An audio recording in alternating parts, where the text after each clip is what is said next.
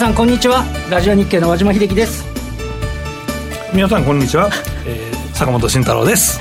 ちょっと一歩 遅れましたけどね。はい。そして私内田まさでございます。この時間はパンローリングプレゼンツきらめきの発想投資戦略ラジオをお送りしてまいります。この番組ユーストリームでもお楽しみいただけます。ユーストリームは番組ホームページからご覧ください。さて今日は本当和島さんが決算期でそうです会見でねあの、えー、来れないはずだったんですけどお休みだったはずが会見がね思いのほか早く終わって今コートであのスタジオ入ってなんか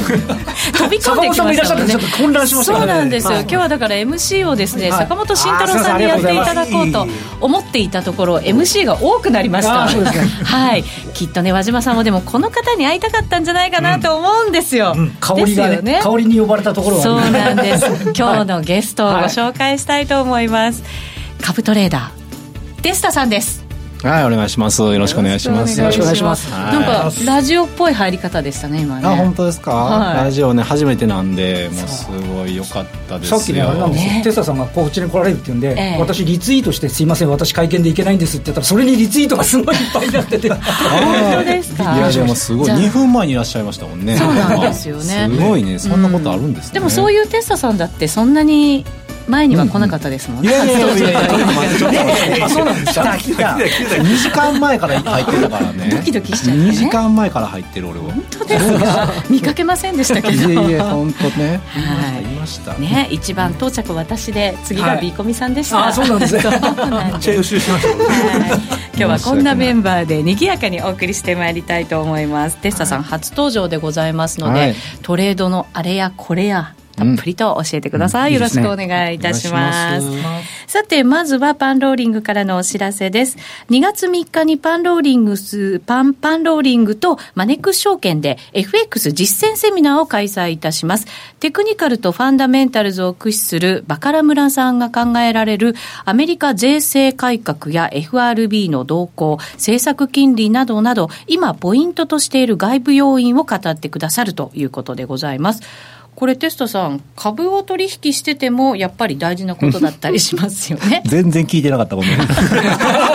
私の次じゃないと思ってましたね今ね難しい話してはるなと思って全く聞いてなかった。本当ですか、うんね、はい。大事だと思われますのでね、ね、ですよね、うんうんうん、ぜひぜひ振るってご参加いただきたいと思います。内田さんより振り間違いだと思いますそうですよね。和島さんかビーコミさんにしとけばよかったかなと今反省しております、あんま変わんないと思います。ラジオこんなとここなんやと思いながら見てました今。自由でしょ？ね結構。僕ちょっと今気づいたんですけどね、はい、僕の前にだけパソコンがないんですよ、ね、みんなすごいみんなすごいなんか情報を得てるんですけどそう僕だけないんですけど、ね、僕は映ってるの見てるだけです。映ってるんですね。リアルタイムでテスタさんがここのコメント見てますんでいろいろ入れてくださいそうですね。ぜひぜひあのユーストリームで。そうなんですよ。はい、ユーストリームでも放送していてそのユーストリーム番組ホームページからご覧いただけますます連動しているツイッターもありますので、ぜひご意見、ご質問など寄せていただければなと思っております。さあ、それでは早速番組進めていきましょう。この番組は投資専門出版社として投資戦略フェアを主催するパンローリングの提供でお送りします。さあ、それでは、和島さんとビーコミさんに今日の株式市場について伺っていきたいと思います。日経平均337円37銭安、23,291円97銭。まあ、今日の安値圏で引けたということになりますね。トピックスマイナス22.32ポイント、1858.13ポイント。マザーズ日経ジャスタック平均も安く、指数は軒並み安の展開ということになりました。まずはビーコミさん、どんなふうにご覧になりました、はい、そうですね、今日は、まあ、昨日の、まあ、米国の下落ですね、まあ、こちらがまあ一つの影響を及ぼしていると、まあ、ここはまあアップルの下落で、まあ、iPhone10 の減産みたいなのがまああったので、はい、まあ、日本のえー、アップル関連、えー、企業ですね、まあ、村田ですとか、ソニーですとか、まあ、この辺も、えー、結構売られまして、日経金が下落という形で、えーまあ、やっぱハイテクのところに売りが少し来てましたね。そうですね、まあ、指数に寄与度が高いところにありますよね。うん、だから日本以外には台湾ですとか、もうこれも1.3%ぐらい下落してますし、まあ、昼前は中国が下がってるからとか言ってたんですけど、はい、まあ、中国はそれほど、まあ、踏みとどまってますんで、現状。うん、だからまあ、えー、いつも通り日本が大きく下がったねっていう話なのかななと思ったりして、あとは、そうですね、えー、っと、ボラティリティがやっぱ上がってますね。日経の VI、ボラティリティインデックス上がってて、で、これがですね、えー、と、17.65ぐらい、17.6か、まあそのぐらいで、えー、まあ12月、去年の12月6日以来ということで、えー、確か12月6日も結構下落したんですよ。400円とかのレベルで下落したんで、はい、やっぱりボラティリティが大きくなってくると、えー、まあこういうね、今日みたいな大きな下落でつながるというところかな。でも中身を見ると、まあこういう時って大体全面安になるんですけど、はい、まあ決算がいいものが結構ありまして、まあ場中、まあ決算出てた、まあ、大野速記685 58、小野速はい、今日は18%上昇です。うん。えーと、これはまああのですね、前期はまあいまいちだったんですけど、今期はね、大幅増益というところで、えー、この辺がですね、えーまあえー、物色されたというところですね。まあ、これは場中決算、えー、13時45分ですかね、出て、そこからまあ上昇と、えー、いうことになりましたし、あとはですね、えーと、セクターでいうと自動車関連、まあ、これは、はい、えー、いいのと悪いのが結構バラバラしてまして、えーまあ、いいのはですね、7278エクセディとかですね、えー、これは自動車のですね、えー、クラッチ。をまあ作っている会社なんですけど、まあ、こちらがもう受注が良くて、まあ、コストが下がったというところで、えー、まあ好業績と。で逆に悪かったのが、えー、5191の住友理工ですね、はい。はい、こちらはまああのです、ね、2桁業績減というところで、えーまあ、自動車の防振ゴムとかね、作ってるんですけど、まあ、この辺で、まあ、あの良かったり悪かったりというのがはっきり出て、でも全体、あとは新興市場はやっぱりですね、えー、外食ですね、はい、外食が、まあ、あの年末高かったんで、まあ、その辺の利食いが大きく出てたなというところでしょうか。ペッパーなんかはマイナス7%超えてるという、はい、そうですね、ね、動きですよね。ヨシックスとかもね、結構大きかったですもんね。はい、うん。まあ、いいものは買われてるという相場ではあるわけですけど、あ、れですよね、アメリカ株がだんだんだんだん新値取ってるのに、円高のおかげでついていけなくて、はい、アメリカ株が下がったと思ったら一緒に下がるっていうね、にに日本的に言うと、もう昨日までの3日間で500円下がったわけですからね。そうですね。でまあ今日時間外でね、200、アメリカのダウ先物なんかも下げてて、まあ、今晩のアメリカの下げなんかも多少織り込みにはいってるんでしょうけどね、うん、まあ、なんとなく、あの 上値が重いな、重いな、重いなって言ってきたときに、なんか入力されたら一緒かいみたいなね、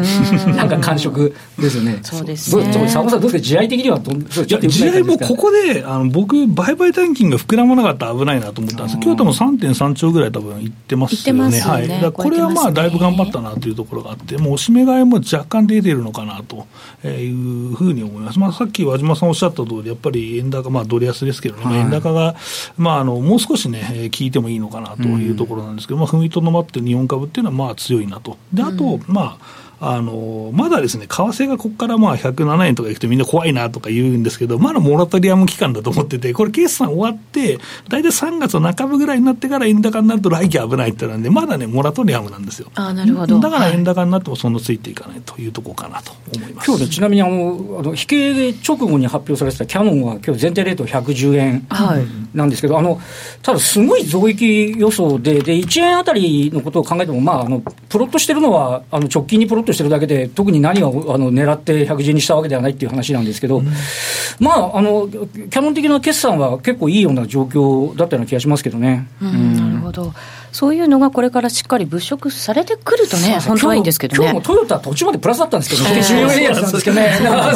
結構頑張ってる感あったんですけどね。はい、輸送用機器、まあ、下落率ランキングで見ると、下落が少ない方で2位ということになってるので、まあ、下げ止まってる感はあるのかもしれませんけどね。ね確かにね。はい。ここからもじゃあ、決算注目ということになりそうですね。すねえー、坂本さんはどのあたりの決算注目してます、そうですね、僕、実はあの寺岡製作、今日一瞬ストップ高してたんですけど、はい、これ、実は昨日持ち越してて、ストップで今日売りましたけど、うん、結構自信あったんですよね。で、まあ、決算を、その、怖いなと思って、やっぱりいきなり昨日下落してたんで、そういうのをね、拾うのもいいし、で、良すぎて、まあ、毎回そうなんですけど、良すぎて、えー、みんないいと思っててよかったんですけど、結局、売られて下がるっていうのを後から拾うっていうのが結構やりたいんで、まあ、そこはどうかな、やっぱり機械とか半導体は、まあ、ずっと業績いいのは当たり前と思ってるんで、そういうところで出やすいので、そこを拾いたいですね。今日の結果わかんないですけど、うん、これ直前まで出たのはエレクトロンなんですけど、うん、増額してないんですよね。そうなんです進捗率もちょっといまいちで、で、会社側のコメント聞いてると、淡々といいって言ってるんですけど、うん、淡々といいっていうのがマーケットの受けられ方と すると、ちょっとどうかなっていうね、ね。感触が、あの会見聞きながら思ってましたけどね。それ、あの時期的に返上みたいなのないんですか？あのそうです。で、えっと、おそらく、だからトレンドは変わらないかもしれないですよ。でもいろんなものを織り込んで上がってきてるじゃないですか。はいあれっていうね、なんか勝手に期待値を上げている、あのー、勝手にコンセンサスが切り上がってる可能性もあるんで、そういうのは坂本さんおっしゃったように、あと一旦ね、うん、一旦やっぱりいつまでも上がるってもんでもないっていうことはあるのかもしれないですね。すね。山を作りながら、谷を作りながら、それでも右肩上がりにいってくれる銘柄なのかどうなのかっていう、はい、確認ですよね、はい、一個一個なのかもしれません。さあ、それではこの後は今日のゲスト、テスタさんにお話伺っていきます。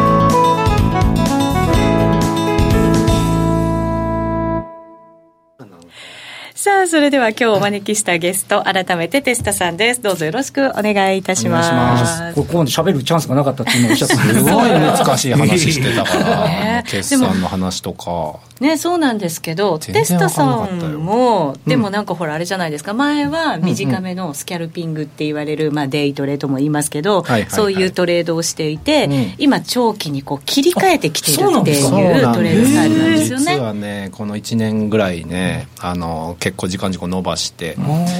あ、挑戦してやってるんですけど、まあ、難しいですね、うん、それにはやっぱり決算とかそういうのの情報も分析も必要じゃないですか。いやいやいやバカにしてるでしょ。してないですよ。絶対に。分かってないくせにっていう顔したでしょ。でもねすごい頑張ってねあの勉強してる予習復習してる今は頑張ってるんですよ。当たってますかね銘柄某某ビルカンパニーとか。全部言っちゃってるけどねそれ。いやいやいやそれもずっと見てますよ僕も、えありがとうございます、そう去年だってそのあの決算とかに切り替えて、うんうん、でだって年間の収益更新してますもんね、うん、最高収益。そうなんです、まあ、でも地合いが良かったっていうのもね、すごい大きかったんですけど、それに乗れてるってことですよね、地合い良くても乗れないとダメですもんね、そうなんですよね、よかったです本当ね。今日はなのでテスタさんに2本立てでお話を伺おうかなと思っていて、はい、短めのスキャルピング、うんうん。うん、まあ、これまでやってきたもの、うん、で切り替えて長期的な視点っていうの、この2つで。いけるかな2つも。大丈夫です。何時間あるのこれ？ちょっとしかありません3時間ぐらいある？ねたっぷり伺いたいんですけどね、はいはいはい。はい、1時間近くはありますえそうなるんですか？そうですね、うん、そうなんはい、ラジオ番組は30分なんですけど、うん、その後にまたプラスで。好きなだけ、はい、そうなんですよ。ありますので、ね、そうなんですよ、はいはいはい、そこも合わせてリスナーの皆さんにはご覧いただきたいなと思いますけれどもまずはじゃあそのずっと柱にしてきたスキャルピングっていうところ、はい、一番トレードするのに大事なポイントってどんなところなんですか？うん。スキャルピングで一番大事なのはうんまあ需給を読むことですかね。まあその短期になればなるほどファンダよりそういう需給の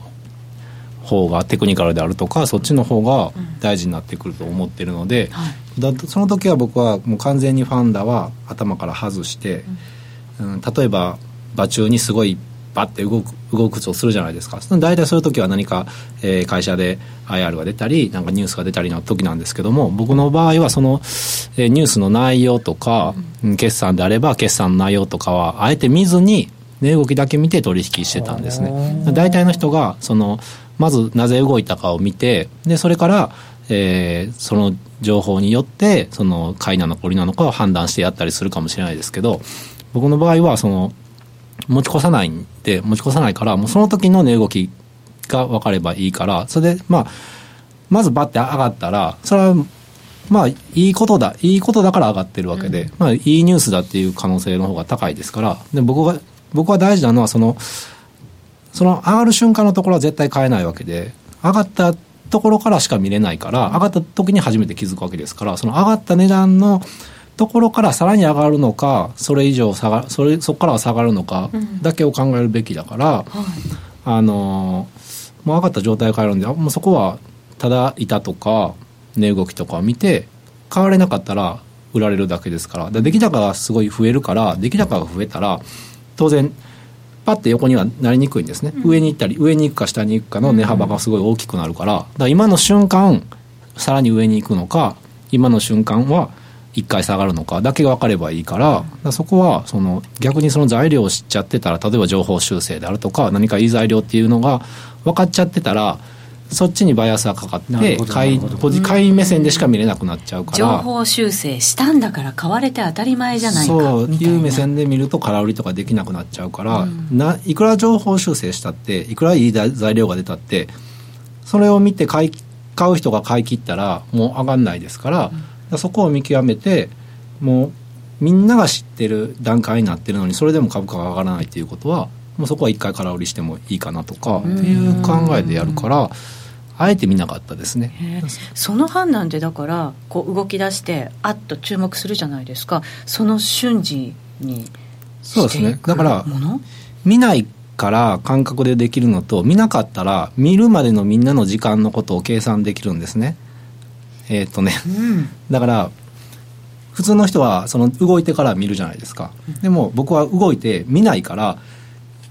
今この瞬間こうなったと。でもここから多分1分ぐらいはみんなが見る時間。っていうのを計算できる。集中できてるってことですね以前がね。だからその1分の間は強いかなとかっていうので1回買ってでみんなが見てどうせいい材料なわけです上がってるわけですから最初に。だからそこから1回止まっての1分ぐらいは多分ここの最初のやつは、えー、アルゴであったり機械であったりするから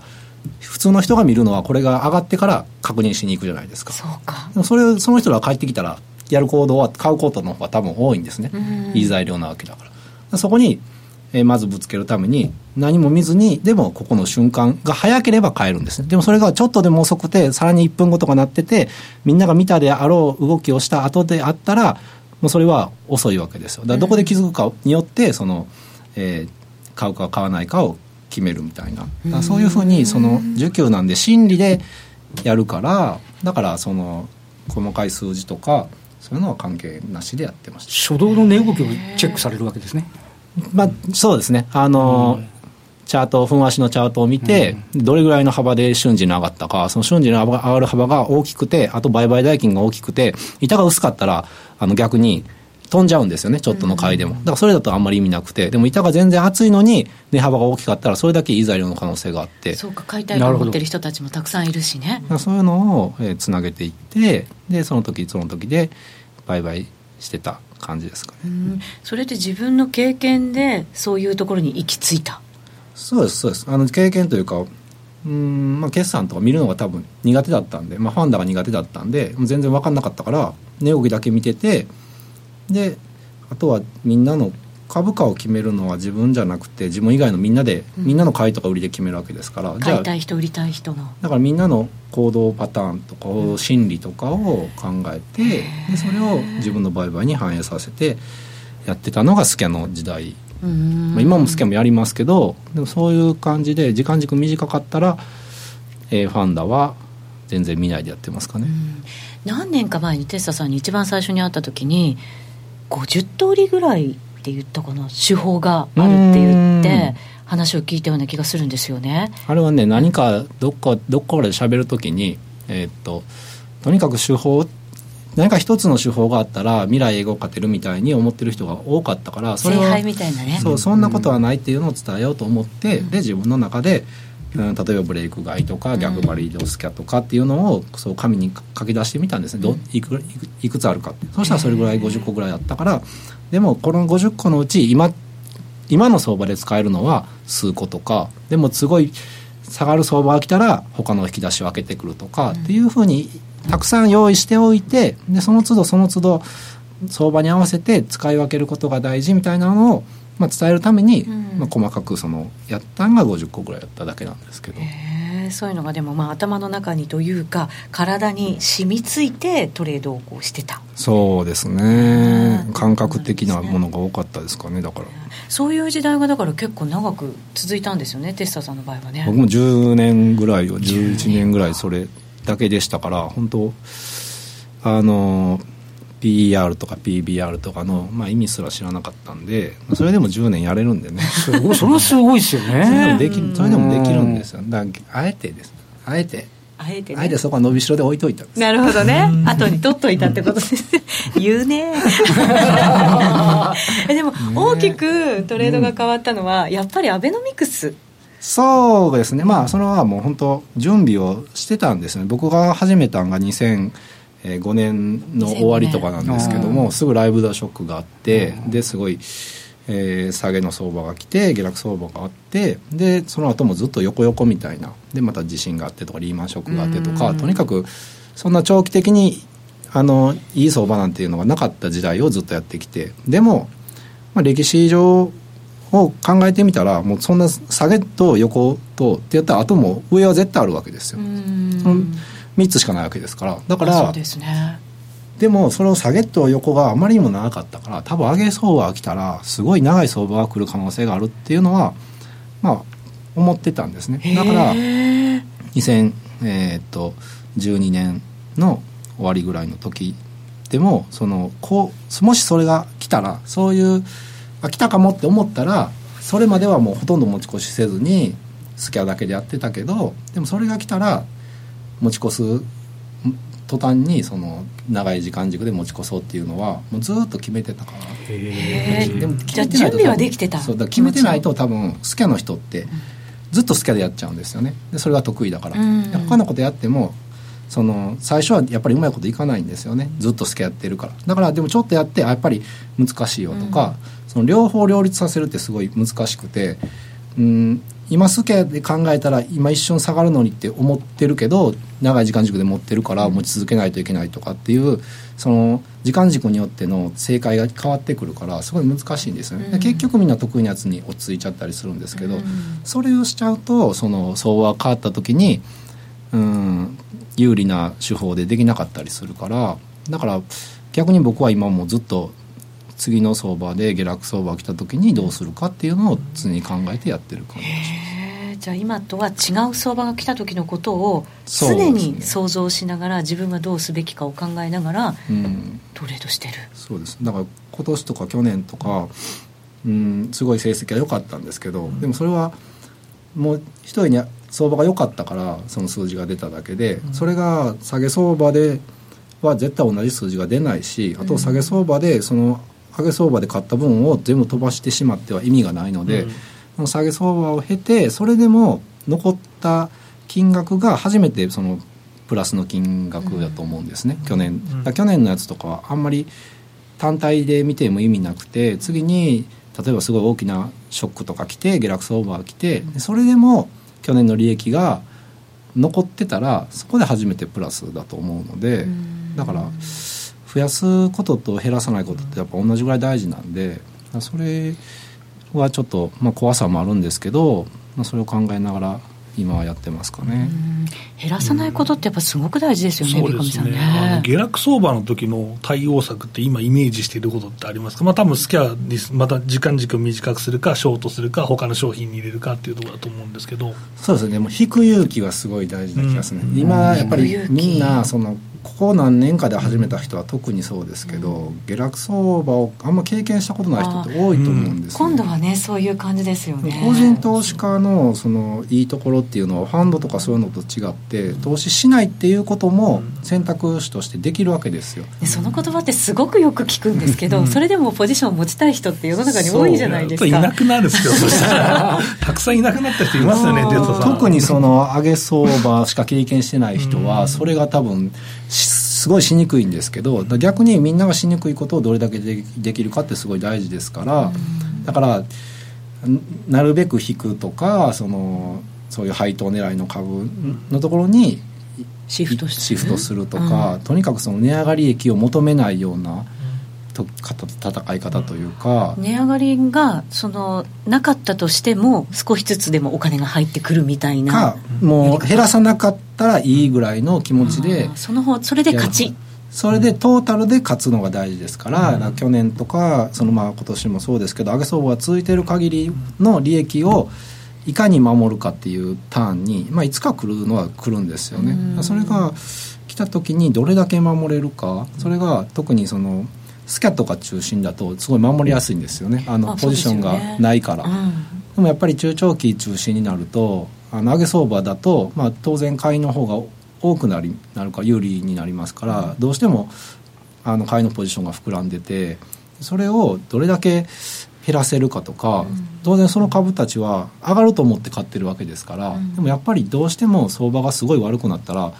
あのどんな株でもやっぱり影響は受けますから、うん、よく愛情をね持ちすぎないみたいなこともね言われますけどね。やっぱ銘柄に惚れちゃうのはすごいありますから、うん、それをどのタイミングで気づいてでも気づく時は絶対負けてるんですその当然ポジション持ってる状態だから、うん、その大きく下がってあこれはダメかもっていう時はもうだいぶ多分高値から下げてるんですね、でもそこで勇気を持って一旦ポジションをそのマイナスの状態でも閉じたりできるかっていうのが大事でそこで難品したり、うん、うん、ずるずる塩漬けしちゃうと、うん、ちょっと苦労するかなとは思うんですけどね。